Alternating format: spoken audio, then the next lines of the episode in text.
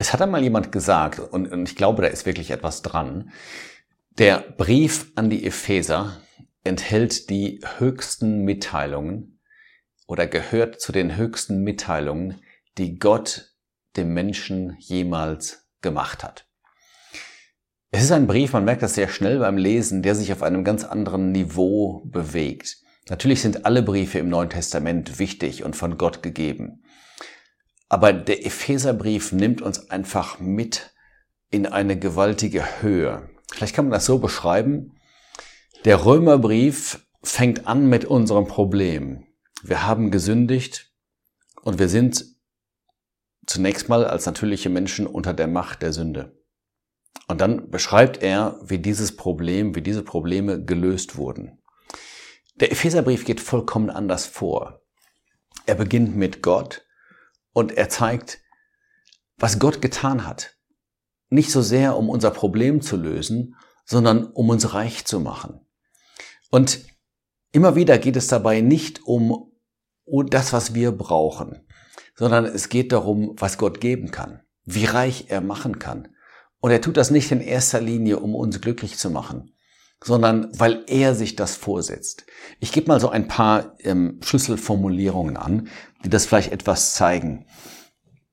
Gepriesen sei der Gott und Vater unseres Herrn Jesus Christus, Kapitel 1, Vers 3, der uns gesegnet hat mit jeder geistlichen Segnung. Und dann heißt es in Vers 5, nach dem Wohlgefallen seines Willens, zum Preise der Herrlichkeit seiner Gnade. Es geht immer um Gott, um seinen Willen, um seinen, seinen Ratschluss. Er will zeigen, wie gewaltig seine Gnade ist, wie groß seine Liebe ist und wie reich er Menschen machen kann und gemacht hat, die zu seinem Sohn gehören, dem Herrn Jesus. Das mal nur so als ähm, kurzen Einblick in die Stimmung und in die Atmosphäre, in die uns dieser Brief versetzt. Ganz kurz vorher, bevor ich weiter auf den Inhalt eingehe, aber mal zum Hintergrund. Ephesus liegt in, ja, in der heutigen Türkei, in ähm, was man damals Kleinasien nannte. Paulus war auf der zweiten Missionsreise schon dorthin gekommen.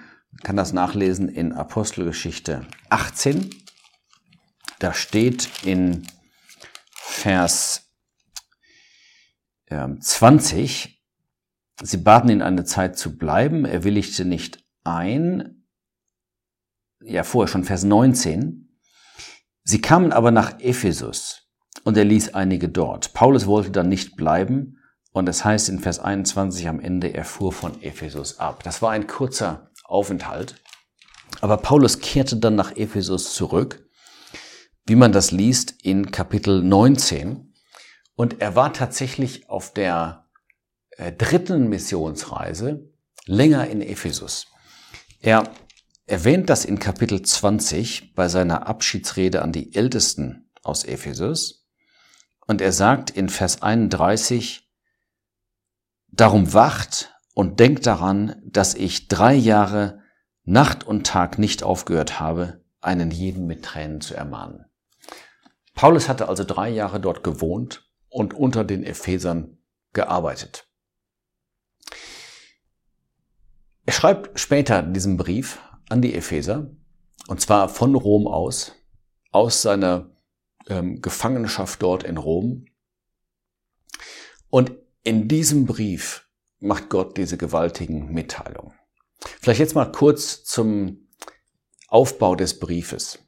Man könnte sagen, er zerfällt sehr klar in zwei Teile, und zwar drei Kapitel hauptsächlich Belehrung, gefolgt von drei Kapiteln hauptsächlich Praxis. Und es ist tatsächlich interessant, dass der Brief viel Praxis enthält. Manche haben gedacht, der Brief an die Epheser, der ist irgendwie sehr abgehoben. Der spricht von geistlichen Segnungen, von himmlischen Örtern, von unserer Beziehung zu dem Haupt im Himmel. Aber der Brief ist in der Tat sehr praktisch. Er spricht über Themen wie ähm, der Christ und die Ehe, der Christ und die Arbeit, der Christ und die Welt, das Familienleben. Alle diese Dinge kommen vor. Und interessanterweise kommt das Wort wandeln also der Bezug zu unserem Lebenswandel, kommt siebenmal vor in diesem Brief. Und die Antwort auf diese augenscheinliche Schwierigkeit ist einfach die, beides hängt zusammen. Die christliche Berufung bildet sozusagen das Fundament für den christlichen Lebenswandel. Jetzt mal kurz vielleicht ein, zwei Gedanken zu jedem der Kapitel und dann wird die Zeit schon vorbei sein für dieses Video. In Kapitel 1 beginnt Paulus, wie ich gerade gelesen habe, mit einem Lobpreis. In diesem Lobpreis spricht er darüber, dass Gott sozusagen die Schleusen des Himmels geöffnet hat, um Segen im Übermaß auszugießen. Er sagt sozusagen, wenn jemand zu meinem Sohn gehört, an dem ich ein solches Gefallen gefunden habe, dann werde ich ihn einfach unendlich reich machen. Und das ist interessanterweise ein Lobpreis, nicht einfach eine Darstellung. Als wenn der Geist uns sagen wollte, man kann darüber gar nicht sprechen, ohne Gott Lob zu bringen. Es ist außerdem ein riesig langer Satz. Der fängt an in Vers 3 und er geht bis Vers 14. Ohne irgendeinen Punkt dazwischen. Natürlich gibt es im Grundtext keine Punkte, ist mir klar, aber ich meine damit, es ist einfach ein Lobpreis der in einem durchgeht, wo Paulus über die großen Geschenke berichtet, die Gott Christen macht. Ich nenne mal ein paar Beispiele. Gesegnet mit jeder geistlichen Segnung in den himmlischen Örtern. Gerade im Gegensatz zu Israel, sie hatten materielle Segnungen auf der Erde. Als Christen liegt unser Reichtum im Himmel.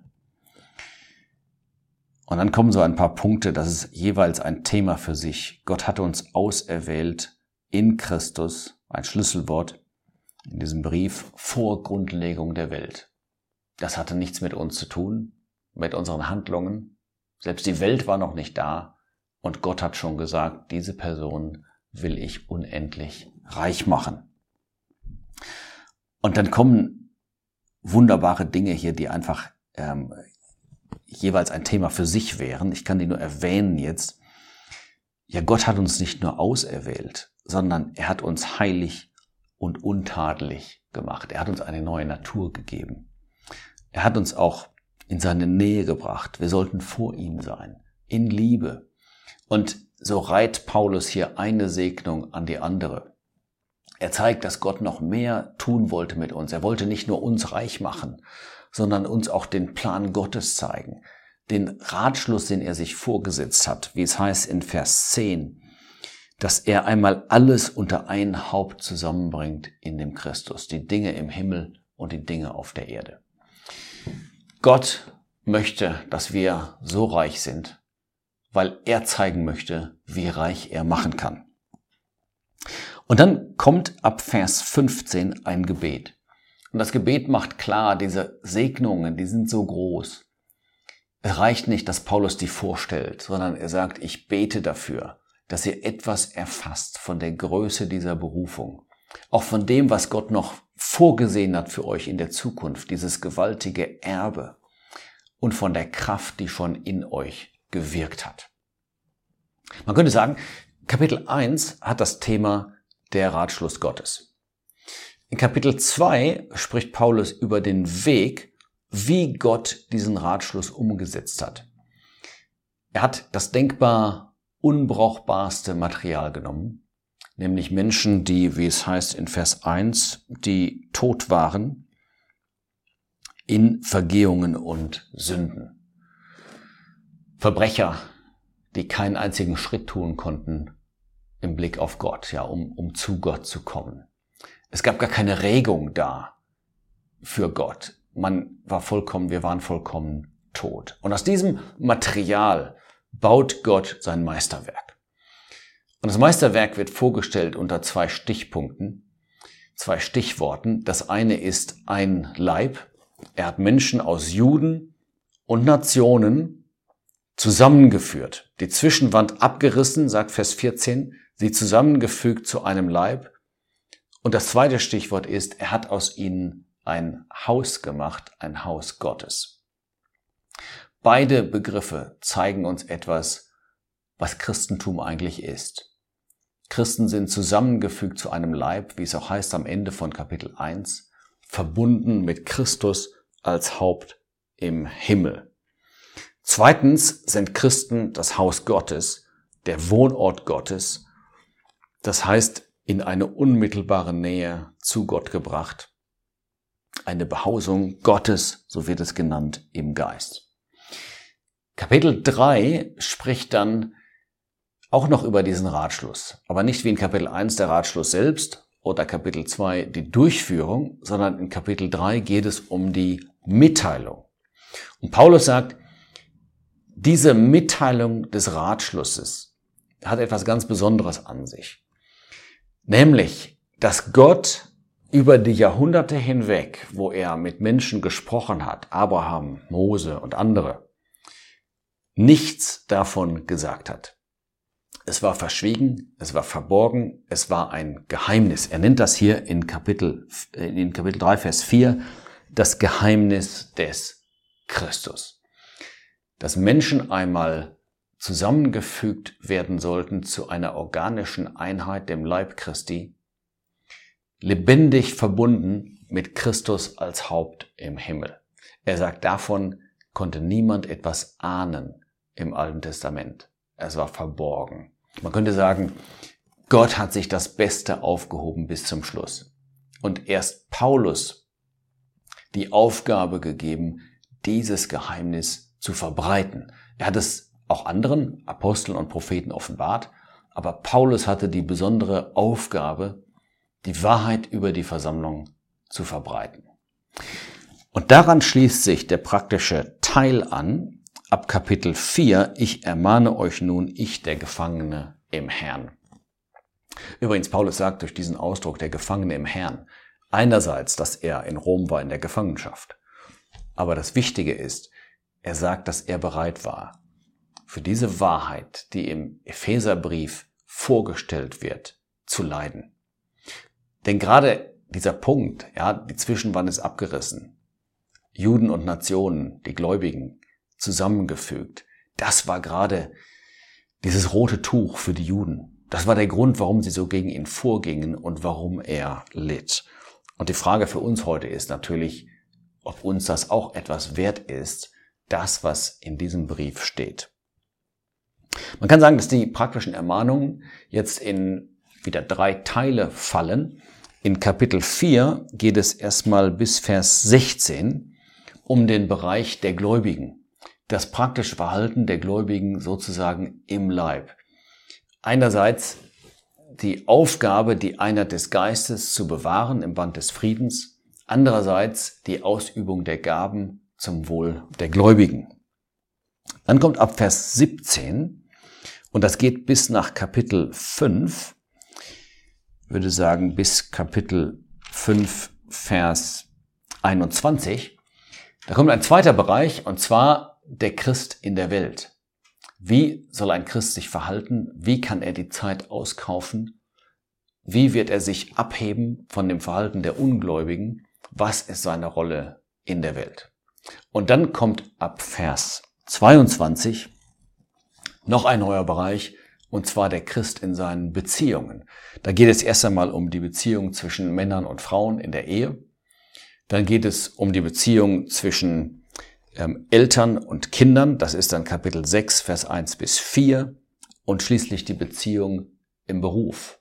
Damals waren das natürlich oft Sklaven, ähm, wie es hier beschrieben wird, aber anwendbar auf uns heute, auch wenn es um Arbeitnehmer geht. Wie soll ein Christ sich verhalten als Arbeitgeber oder auch als Arbeitnehmer? Und dann schließt der Brief mit der Ermahnung, die ganze Waffenrüstung Gottes zu nehmen. Warum die Waffenrüstung? Ja, weil Gott uns so reich gemacht hat, aber weil Satan nicht möchte, dass wir den Reichtum genießen. Und deshalb wird die Waffenrüstung beschrieben in Kapitel 6, Vers 10 folgende. Und dann schließt der Brief mit dem, äh, mit dem Hinweis, dass die Gläubigen für ihn beten sollen und mit dem schönen äh, Vers äh, 23, Friede den Brüdern und Liebe mit Glauben von Gott dem Vater und dem Herrn Jesus Christus. Dann Vers 24, die Gnade sei mit allen denen, die unseren Herrn Jesus Christus lieben in Unverderblichkeit oder Unvergänglichkeit. Ein wunderbarer Brief. Wir haben das jetzt nur gestreift, aber ich hoffe, es ist so etwas angekommen. Der Brief enthält die größten Schätze. Der Brief zeigt uns, was es bedeutet, Christ zu sein. Das alles hängt zusammen mit dem Geheimnis des Christus. Und vielleicht soll ich zum Schluss noch einen Punkt erwähnen. Dieser Brief enthält zwei Gebete. Jeweils die zweite Hälfte von Kapitel 1 und von Kapitel 3 sind ein Gebet, wo Paulus wiedergibt, wofür er betet. Man könnte sagen, das erste Gebet hat das Thema Herrlichkeit. Gott hat den Menschen Jesus Christus zu größter Herrlichkeit erhoben und uns mit ihm verbunden. Aber das zweite Gebet in Kapitel 3 geht noch einen Schritt weiter. Und das große Thema in diesem Gebet ist nicht Herrlichkeit, sondern Liebe. Und die Frage ist, wenn diese Herrlichkeit so groß ist, zu der Gott Christus erhoben hat, zu seiner Rechten, und dass er uns mit ihm verbunden hat. Wie groß muss dann die Liebe gewesen sein, die ihn motiviert hat, das zu tun?